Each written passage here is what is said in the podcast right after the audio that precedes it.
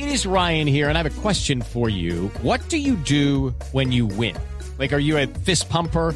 A woohooer, a hand clapper, a high fiver. I kind of like the high five, but if you want to hone in on those winning moves, check out Chumba Casino. At chumbacasino.com, choose from hundreds of social casino style games for your chance to redeem serious cash prizes. There are new game releases weekly, plus free daily bonuses. So don't wait. Start having the most fun ever at chumbacasino.com. No purchase necessary. BGW. Void were prohibited by law. See terms and conditions. 18 plus.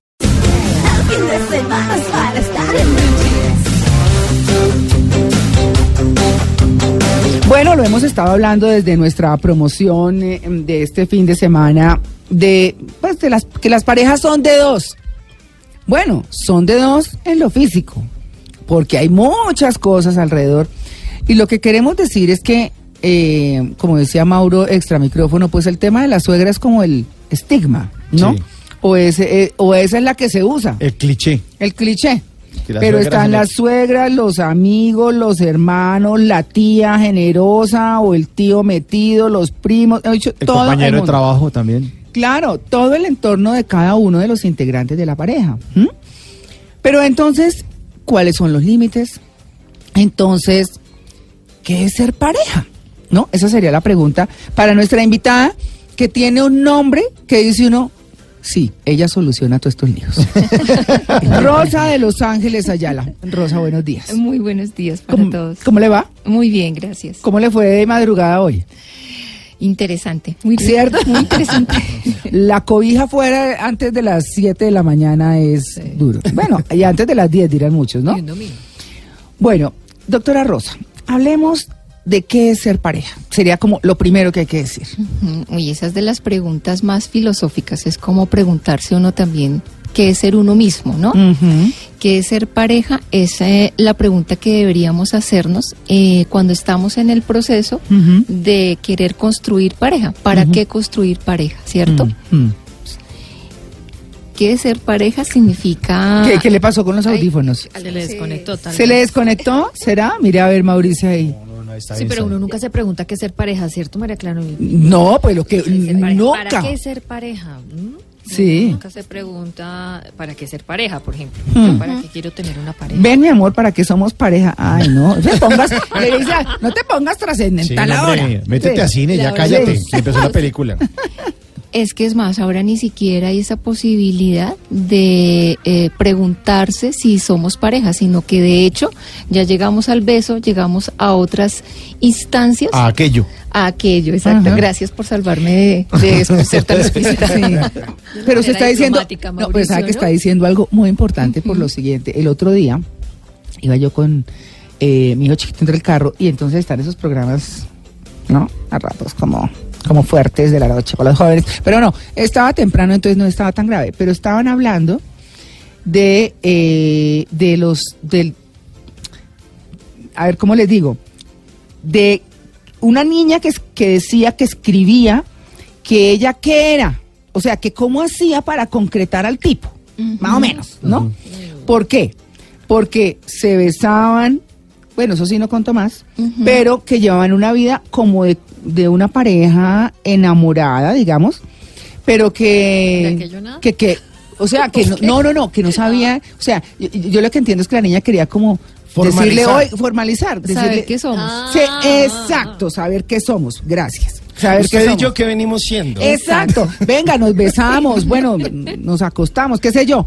Y usted y yo qué venimos siendo, exactamente, ¿no? Y entonces lo, empiezan los muchachos, imagínense ustedes esto, los muchachos de la mesa a hablar entre ellos a decir, no, pues mire, disfrute y deje así. Por ejemplo, decía uno. Y yo decía, "Pe- pero, perdón. Bueno, lo que pasa es que eso en mi época no se dio. Claro. Esa opción no existía. Claro, venimos de unas generaciones en donde era importante toda la etapa como romeica. No, pues como cuando uno decía que sí, para que no pensaran que uno era fácil. Eso era, así decían las mamás. Mijita, si el mu- porque además se declaraban Ajá. los muchachos, Sí, esto claro. no era pues. Exacto, esto ya no pasa. Claro, entonces el muchacho se declaraba y no vaya a decir sí de una vez, porque si no, queda como una niña fácil. El Entonces lunes- uno el no lunes es te aviso, el lunes te aviso. Y uno muriéndose por decir pensarlo. sí y tenía que esperar al otro fin de semana. Claro. Lo iba- Claro. uno lo consultaba con la almohada, ¿no? Ay, pero eso era emocionante, les quiero decir. Hágase desear, mamita. Hágase desear. Sí, eso dicen las mamás. Sí. Ya Venimos de, esa- de esas generaciones en donde le enviaban a uno la carta o había ese proceso de preguntar si le podían tocar a uno la mano. A de una vez ya, eso que estamos diciendo. ¿Y ahora qué somos? Salimos, compartimos, pero ¿cuál es el compromiso?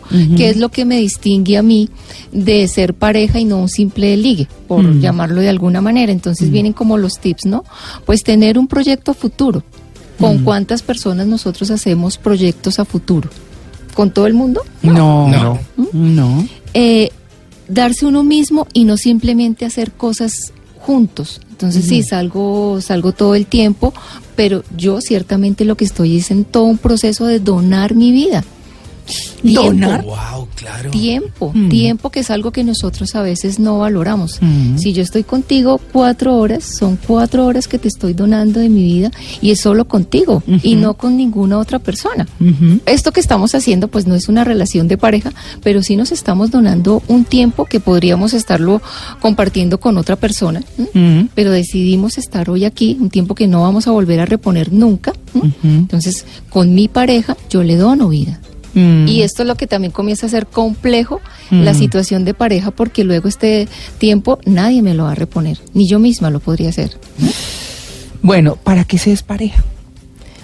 Pa- Esa es una muy buena pregunta que cuando uno la hace a los pacientes o a las parejas que consultan, encuentra uno sorpresas porque pasa lo que ustedes dijeron hace un tantito. No nos lo preguntamos. Mm. Tenemos, venimos como de una carga sociocultural de crecer, estudiar, trabajar y pues ¿qué nos haría falta? Mm. Ser pareja y tener hijos, ¿no? Sí. Entonces, si no cumplimos esto, ¿qué pasa? Y en las mujeres, por ejemplo, ¿qué connotación tiene cuando uno ya sale de la universidad, tiene un buen trabajo y, ¿Y mi hijita y qué? ¿Y el y mi novio? hijita sí, y su novio, y para cuándo se casa? Ay, sí, que no, es que esas mamás arriadoras. Y ya llevan cinco Sí. años de novios. Sí. Y entonces se pregunta uno Mm. en ese momento, ¿pero para qué ser pareja? ¿Quiero acaso compartir mi vida con alguien? No, o uno puede serlo sin casarse también, o sea, eso de hecho está demostrado. De acuerdo. Entonces comenzamos a hacer como ese, ese proceso de diferenciar que eh, ser pareja es la unión de dos personas, Mm. generalmente de diferente sexo, que esto también ya se está Sí, está revaluado. claro. Mm. pero afortunadamente ya se está aceptando que son dos personas que deciden Sí. Compartir su vida en un espacio de exclusividad, ¿no? Que esto sí es lo que comienza a ser un, un punto importante y definitorio. O sea, cuando yo estoy hablando de una relación de exclusividad, es que no vienen otros a, A ser meterse. parte de esa relación. Exacto. Que eso es sí y no, ¿no? ¿Cómo? Que eso es sí y no. Sí, claro, No, claro. eso es ahí, relativo. y ahí viene entonces uno dice, solamente la exclusividad o solamente el tercero, no, no necesariamente tendría que ser el amante, sino venimos hablando de la familia de Mm. origen. Entonces es cuando decimos, la pareja no son dos, son dos y cuatro fantasmas. Oiga, pero me gusta ese, ese, esa, ese término de la, la familia de origen, Ah, sí. ¿no? Porque es que ahí se carga uno todo, ¿no? Claro, los cuatro nosotros, fantasmas como nosotros somos el resultado de nuestras familias. O sea, yo no soy Rosa de los Ángeles, yo hago parte de toda una pauta transgeneracional, que si hago mi árbol genealógico, pues tendré cosas de mi abuela, de mi mamá, de mi tatarabuela. O sea, que soy un conglomerado de posibilidades y de realidades que han sido validadas para que yo en este momento eh, sea lo que soy diga lo que diga, me mueva como me muevo, piense lo que pienso. ¿no? Pues han sido toda una, una carga generacional. Otros autores dicen que es toda una pauta evolutiva con la que uno nace para ser en, eh, lo que soy. Es decir, que cuando yo estoy con mi pareja, no estoy yo sola. Estoy con toda mi eh, pauta transgeneracional en interacción con, Con la toda la pauta con todos. generacional del otro. Entonces, eh, todo lo que se validó en mi familia, los valores, por ejemplo, El comportamiento mismo, ¿no? el comportamiento, entonces ahí es cuando uno dice, a uno lo enseñaron que si uno tenía o iba a escoger pareja, pues eh, era bajo unas circunstancias, que el hombre lo respetara a uno, que le ofreciera a uno un buen futuro. Mm. Y ahora entonces eh, reevaluamos eso un poco porque las mujeres con todo su empoderamiento y la, también con el cambio social. No, uno ya no busca que lo mantengan, eh, por ejemplo. Ya no es nuestra es- prioridad. No, exactamente, no. Entonces, Sí. claro, esto en el hombre, ahí es cuando uno comienza a valorar todo este tema de la familia de origen, porque ya Mm. nosotras no estamos enseñando a nuestras hijas a que busquen un buen partido, sino que ellas mismas sean ellas mismas y se valgan por ellas mismas. Claro. Entonces, claro, el hombre que viene con la pauta transgeneracional de ser proveedor, de ser el hombre, de ser el fuerte, el protector, pues se encuentra con una mujer que ya no quiere ser protegida o que ya no quiere ser salvada. ¿m? Ya no estamos buscando príncipes azules. Sí, el, el caballero viene con su- Ah.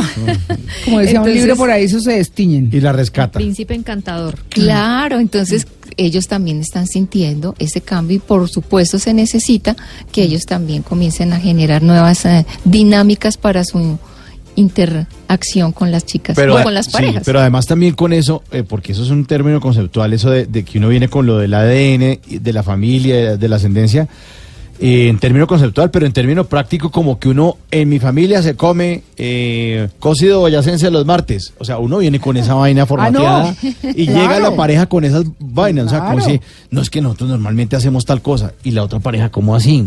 Mm. Hay uno de, de, de- de cualquier manera está metiendo a la familia en la nueva relación. Ay, y ahí tocas un tema también tan bonito, es que es como les decía, este tema de la pareja es bien, bien Complejo, amplio, complejísimo. claro, claro. Y con lo que tú dices es, por ejemplo, ¿qué situaciones de relaciones de tus padres replicas con tu pareja? A veces nos hemos preguntado eso. Mm. Sí, claro. Sí. Entonces uno dice, "Ah, Mm, esto Claro. que yo he criticado tanto, Claro. ahora lo estoy repitiendo. Exactamente. ¿Qué emociones yo, por ejemplo, privilegio que se daban en mi casa y que ahora las estoy teniendo con mi pareja? Mm. Entonces so- son una cantidad, como les digo, de cuestionamientos que uno a veces no los tiene tan presentes, sino que en la cotidianidad lo que tú dices, era importante el ajiaco los martes, pero ya dentro de la pareja, o para ti es importante, lo sigues replicando, pero para la otra no. Entonces, ¿será que ya no te quiere? ¿Será que ya no vamos a ser pareja porque ya para la otra no es importante el ajiaco los uh, martes? Entonces se comienza a complejizar y uno dice, la pareja conversa acerca de lo que quiere, la pareja le pide al otro lo que quiere, sabrá pedírselo. Bueno, pero yo creo que aquí antes de irnos al break, porque ya casi nos vamos al break, y para cerrar esta parte es, habría que decir, bueno, hemos hablado de qué es ser pareja, de para qué se es pareja, de si uno se lo pregunta, de si muchas cosas. Y entonces estamos hablando de la pareja, de la pareja que está enamorada, de que decide compartir su vida, independiente de si se casa o no se casa. ¿Qué es ser pareja? Entonces, ¿qué es el amor? Uy, ese es otro tema bien lindo porque ciertamente hablar de pareja es hablar de amor. Mm, sin duda. Y volvemos a lo mismo, ¿qué es el amor? ¿Mm? Para ti, ¿qué es el amor? Para mi pareja, ¿qué es el amor? Yo aquí traje varios conceptos, no sé si eh, los leemos. Hay uno, que Claro. me, hay uno que me encanta, que es el concepto de el amor es eterno. Es un cuestionamiento que hace el doctor Rodolfo Ginás. Ah, sí, no, aquí, dice, ¿cómo se llamaba Leonardo? El doctor Leonardo, ¿qué era? Ay, Palacios, que estuvo acá, que decía que el amor era, es que se me quedó mucho, el amor era una trampa de la naturaleza para continuar, para subsistir, Mm, para procrear. sobrevivencia. Sí, sí, entonces, que, y- pero me pareció fantástico. Y esa es la Ah. pregunta, yo diría, una, un reto. ¿Acaso el amor es eterno? ¿Creemos que el amor es eterno? El, el amor El amor se transforma, ¿no? el amor es una construcción permanente, exactamente. cotidiana. ¿m? Entonces Ay, uno sí. dice, uy, si uno se hace esta pregunta con, con los cinco sentidos, uno dice, uy, qué trabajo tan duro. Mm. Todos los días construir amor con la misma persona, Mm. aceptándolo con... as- ah, bueno, ese es otro punto que se me había olvidado. ¿Acepto al otro como es? Mm. ¿O quiero que el otro haga lo que yo Mm. haga o lo que a mí me gusta? Sí, como si fuera un perrito. Así como Sí. si yo lo pudiera condicionar. Stay, Correcto. stay, eso. La patica. Eso. Y además le pongo el, el otro tema si, si el otro debe adivinar lo que yo quiero. Ay, no, Entonces- eso sí, eso ya es de No, vieja. Pero- no sí. Llegó mi cumpleaños y me regaló unas flores cuando lo que yo quería era una Un invitación, un carro. Carro cero kilómetros. Pero ¿cómo no se dio cuenta que yo quería era un carro? Entonces uno dice, el otro tiene que adivinar. Sí, no. cómo le expreso yo al otro lo que quiero y además también cómo le deposito la responsabilidad al otro de que me haga feliz. Ay, sí, ¿no? Es Esa es, esa es la cosa esa es también. otra de las preguntas interesantes para Mm. las parejas. Pero bueno, no me desvío más. Y el amor eterno, dice el doctor Rodolfo Ginás. Mm. Ese es el de inteligentes que estructuran y modulan los patrones de acción fijos sobre la base de ver al otro como la mano de uno. Uno dice, "Mm, cuidarla es mi responsabilidad y viceversa. Sí. O sea que el amor es necesariamente parte de cuidar al otro. Y si yo no me sé cuidar, pues no podría cuidar al otro, por Exacto. ejemplo. Saber que no habrá puñalada trapera es la norma. Wow. Nunca. Primero me matan tres veces. Esa es la clave neuronal del amor eterno, la que me mantiene el estado funcional activo y bloquea cualquier cosa que le sea contraria. Es una calidad de estado mental. Si se entiende, no hay otra posibilidad de amar al otro. En cambio, querer acostarse con otro y pasarla rico no es amor. Mm. Amor es compromiso y cerebralmente está en el cerebro truán. Uno no se enamora de una mujer porque tiene unas tetas buenísimas. ¡Ay! Eso es bien interesante. Claro, claro. Uno se enamora de su cerebro porque con él se interactúa y se avanza. Mm. Con las tetas no. Amar es cerebralmente un No, pues baile. interactúa, pero y hasta se avanza, pero no se sigue. ¿En qué se avanza? Uno se pregunta Sí, ¿en qué se exacto, avanza? exacto, exacto. Amar es cerebralmente un baile y hay que bailar con el que pueda danzar con el cerebro de uno. Mm. Amar es bailar y no hacer gimnasia. Encontrar eso es muy difícil. Hallarlo es un tesoro. Bueno, es que además para recordarles a algunos oyentes digan, pero bueno, ¿y quién es Rodolfo Ginas? Pero Rodolfo Ginas es un científico colombiano que ha venido muchas veces y que se ha, o ha dedicado su vida eh, como científico, como neurólogo, a investigar el cerebro. Sí. O sea, entenderlo. Claro, entenderlo. Y eso que dice, pues obviamente trasciende mucho más allá del cerebro físico. Eh, Claro, porque es meterse con el mundo de las emociones. O sea, entender cómo funcionan las emociones cerebralmente es complejo porque a veces no le ponemos atención a eso. Mm. Nosotros no estamos acostumbrados a identificar las emociones y si no las podemos identificar, pues mucho menos las vamos a validar. A validar, eso le iba a decir. Entonces, sí. en la pareja, por ejemplo, ¿cuáles son las emociones que yo identifico y que yo le valido al otro? Valido que llegue con rabia. Y ahí no, y ahí, bueno, ahí no me quiero Mm. dispersar un poco con el tema de los comportamientos violentos. Mm. Que a veces eh, Ah, sí, uy. ahí, ahí no me voy a meter por ahora. Mm. Pero ciertamente es tener en cuenta las emociones que se construyen también en la pareja. Como yo, si estoy aceptando al otro como un legítimo otro, como lo plantea Maturana, Mm. pues lo dejo ser. Maturana no el técnico de fútbol, por Ay, favor, sí, ¿no? sí, sí, sí. Aclarémoslo. Humberto Maturana, el biólogo. El biólogo, exacto, el biólogo, sí señora. Ah, quien también propone lo siguiente, el amar ocurre en el momento en el que usted abre el espacio relacional para ver y oír al otro sin prejuicios. Y uno dice, "Hmm, esto es lo, o sea, ¿cómo yo no voy a tener prejuicios? Si mi cerebro, diría yo, mi proceso mental parte de todos los prejuicios que yo tengo al otro. Bueno, A la otra, bueno, re- mm, vuelvo y leo. El amar ocurre en el momento en el que usted abre el espacio relacional para ver y oír al otro sin prejuicios o a la otra sin expectativas. Pero para que eso pase, usted debe estar dispuesto a hacerlo. Bu- Bueno, pero doctora Rosa de los Ángeles, yo creo que a este punto en el que hemos desarrollado el tema de pareja, del amor, bueno, brevemente, porque pues igual el tiempo no, no permite un desarrollo tan amplio. Esto se puede uno sentar Sí. con onces, ahorita con desayuno con huevos pericos, chocolate, queso, arepa, o lo que quieran, exacto, y hablar mucho rato porque es un tema muy complejo y muy extenso. Como hoy estamos hablando de que las parejas son de dos, Nuestros oyentes deben estar diciendo, oiga, ¿y cuándo es que nos van a hablar de los entrometidos? Que es que ahí está mi marido con ese amigo que llega los domingos a las 7 de la mañana a traernos tamal muy querido, pero que no nos deja ni las runches ni nada. O sea, cuando se violentan esos espacios íntimos de la pareja, ¿cierto? Desde los físicos hasta los emocionales. Así que de eso vamos a estar hablando después eh, del break. Nos vamos y ya regresamos. Estamos hablando de que las parejas son de dos. Ya regresamos, estamos en Blue Jeans de Blue Radio. Vamos a seguir con este tema para quienes están llegando a la sintonía. Nuestro tema central de hoy tiene que ver con las parejas son de dos. Y se refiere específicamente, ya lo hemos abordado, a qué es ser pareja, a para qué se es pareja y casi que para qué es el amor. eh, o qué es el amor mejor. Pero vamos a abordar ahora el tema, como dicen, la pepa la guama, ¿no? Sí. Y es cuando hay intromisión ¿De quién? La que está estigmatizada es la suegra, pero también se meten los amigos, pero también se meten los primos, los tíos, los hermanos, todo el mundo, ¿no? Y estamos con la doctora Rosa de Los Ángeles Ayala, que como dije al comienzo, uno con ese nombre soluciona todo, ¿cierto? Eh, que es psicóloga y magíster en psicología clínica y de familia y máster en terapia familiar sistémica. Así que, doctora María de Los Ángeles, eh, Rosa de Los Ángeles, ¿cómo empezamos aquí hablando entonces de la intromisión? ¿Por dónde arrancamos? Es que mira, la pareja no se construye en el vacío Ajá. o de la nada, Ajá. sino en unos contextos, en una interacción constante con las figuras significativas.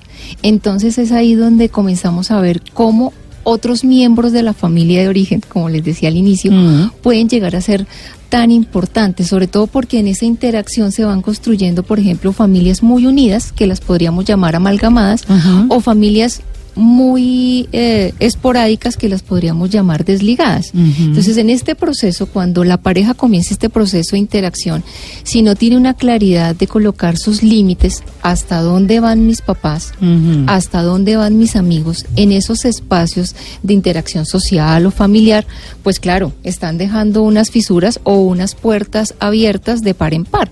Si no hay límites en la pareja de hasta dónde va la familia de origen, pues está bienvenida eh, la mamá los domingos haciendo el desayuno. Uy, qué pesadilla. o, O tener que ir, porque es que conozco muchas familias, y digamos que era también un poco el, el tema cultural, ¿no?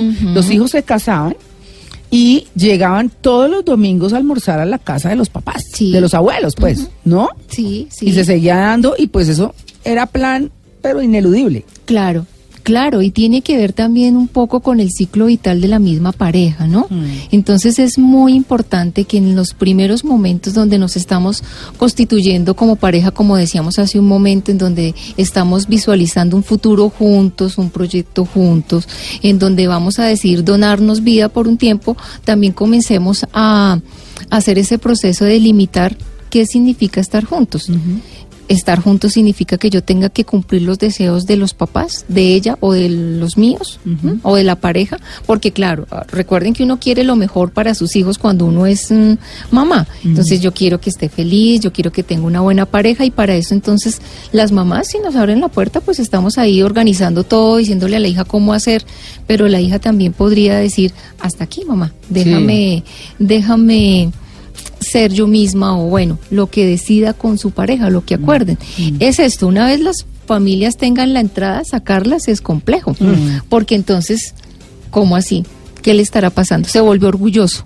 Sí. Entonces eh, comienzan a hacer las, eh, las conversaciones de la familia, lo que lo comienza a incomodar a uno, porque claro, son nuestros eh, personajes significativos, entonces, ¿cómo así que ya no, ya mi hermano, mi cuñado no puede opinar, ya mi suegra no puede opinar? Sí, pues tiene la puerta abierta, Pero ¿por qué se meten los demás, doctora? ¿Qué es lo que los motiva de pronto? porque los dejamos. ¿Sí? Los dejamos Así- Así totalmente. de simple. Se meten porque se lo permitimos. Sí, quizás porque no hay esa, esa conversación clara con la pareja de, bueno, ¿cómo vamos a hacer de puertas para adentro? Mm. Eh, habíamos dicho que la, la pareja la distingue eh, precisamente ese espacio de exclusividad. Si es exclusivo, es tú y yo. Mm, sí. No es tú y toda la familia, porque entonces eso ya deja de ser exclusivo. Y si ya pasaron siete años y nunca habló eso antes. y Ahí ya está durmiendo el con, la- herma- con el primo en la cama. sí. Nunca, sí, uno está a tiempo cuando se hace todas estas preguntas y para qué ser pareja y los objetivos y todo esto. Pero si ya pasaron muchos años y se meten los hermanos y entonces el esposo le consulta al hermano todo y el hermano es el que decía, a mí me pasó eso. O sea, Juan Manuel le consultaba todo a Gustavo para saber qué podíamos hacer nosotros. Y yo decía, pero ¿por qué le consulta al hermano? Y el hermano terminaba decidiendo por nosotros. Y yo decía, ¿esto qué fue? Y Mira- yo no lo dejé pasar, o sea, ni siquiera tenía relación con ellos, por ejemplo. Mira que las parejas también tienen algo muy importante que uno a veces no utiliza y es como un contrato. Esto lo plantea un autor, Raúl Medina de México. De las parejas se puede- pueden hacer contratos para estarlos ajustando más o menos cada 5 o 7 años. Entonces, listo.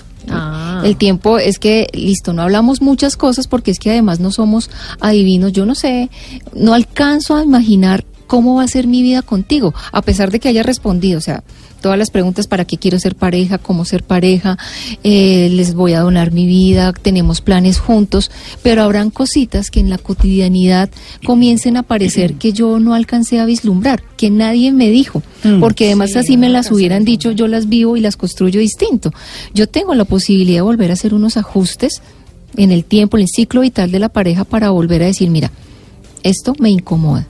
Ahora, está ahí la apertura del otro de comenzar a decirle, de aceptarlo, de escucharlo, de validarlo y de no pensar que el otro le está diciendo esto porque odia a la familia o porque está en contra de la familia, sino porque está protegiendo la relación de pareja. También es un poco ese tema del destete de la familia, ¿cierto? Ay, Que a veces no pasa. Que por eso, Pero eso claro. es lo que dice María Clara es súper importante. Mm. Ya. Porque cuando, eh, digamos que eh, uno vendría, yo diría, bueno, eso de pronto, no sé, se daría más antes que ahora, no, no tengo ni idea, pero, pero pensando uno en que sale uno, uno salía de la casa a casarse, más o Ajá. menos. O salvo que saliera de la casa y se fuera a estudiar a otra parte.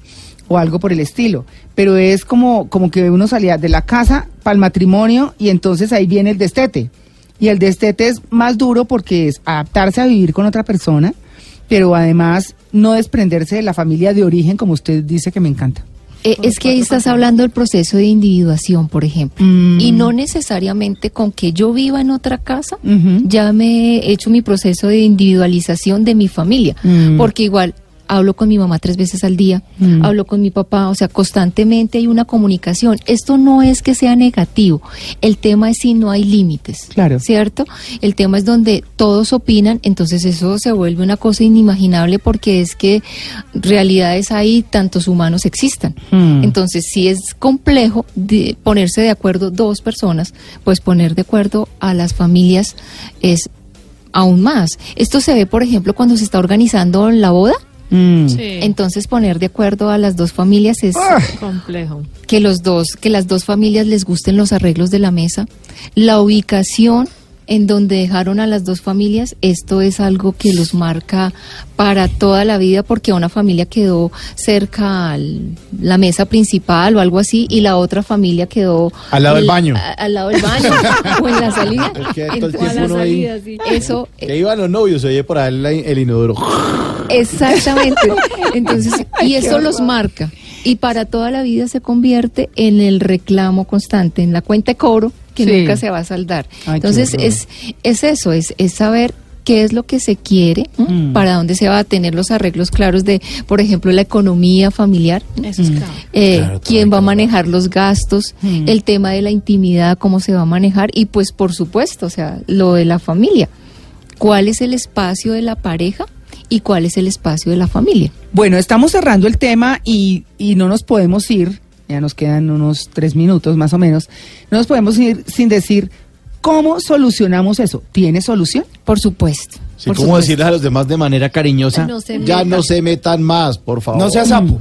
Sí, Incluso con la todo suegra, respeto. no se meta, señor. Es, es, es parte de, de tener el acuerdo con la pareja, porque en la pareja, si esto no es un problema, pues ok, pero si llegara a ser un problema, la pareja tendría que acortar, decirle, eh, este es mi espacio, hasta aquí van ustedes, muchas gracias, yo voy a llamar a mi hijo como yo quiera, no necesariamente tengo que tener el Mm. nombre del abuelo, Mm. eso no quiere decir que los dejemos de, eh, de querer, pero pues somos una nueva familia con toda la connotación de que seguimos trayendo toda la pauta transgeneracional de nuestras mismas familias. Entonces no es que realmente les estemos diciendo muchas gracias por todo, no quieren, no queremos que vuelvan a estar acá, sino es tener claridad de que si estamos en un contexto familiar, pues vamos a compartir con la familia, Mm. pero no olvidar que también hay un contexto de pareja. Mm. de puerta cerrada. Igual como cuando llegan los hijos, ¿no?